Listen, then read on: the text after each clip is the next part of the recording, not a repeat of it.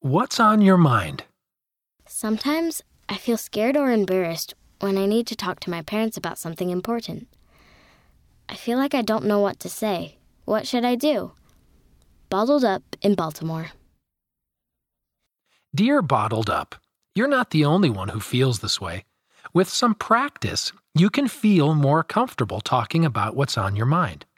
Sometimes the hardest part is starting the conversation. Try starting out by saying what you feel. For example, you could say, I want to talk to you about something, but I feel kind of embarrassed about it. You can use some of these tips to help you. You can do it. Ask Heavenly Father to help you know what to say. You can also pray to feel calm and have courage. Practice what you want to say ahead of time or write it down. Find a good time. You can say, When is a good time for us to talk? Choose a place where both of you won't be distracted so you can listen better.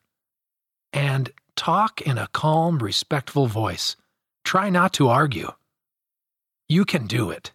The Friend. End of What's on Your Mind, read by Shannon Nelson and Scott Christopher.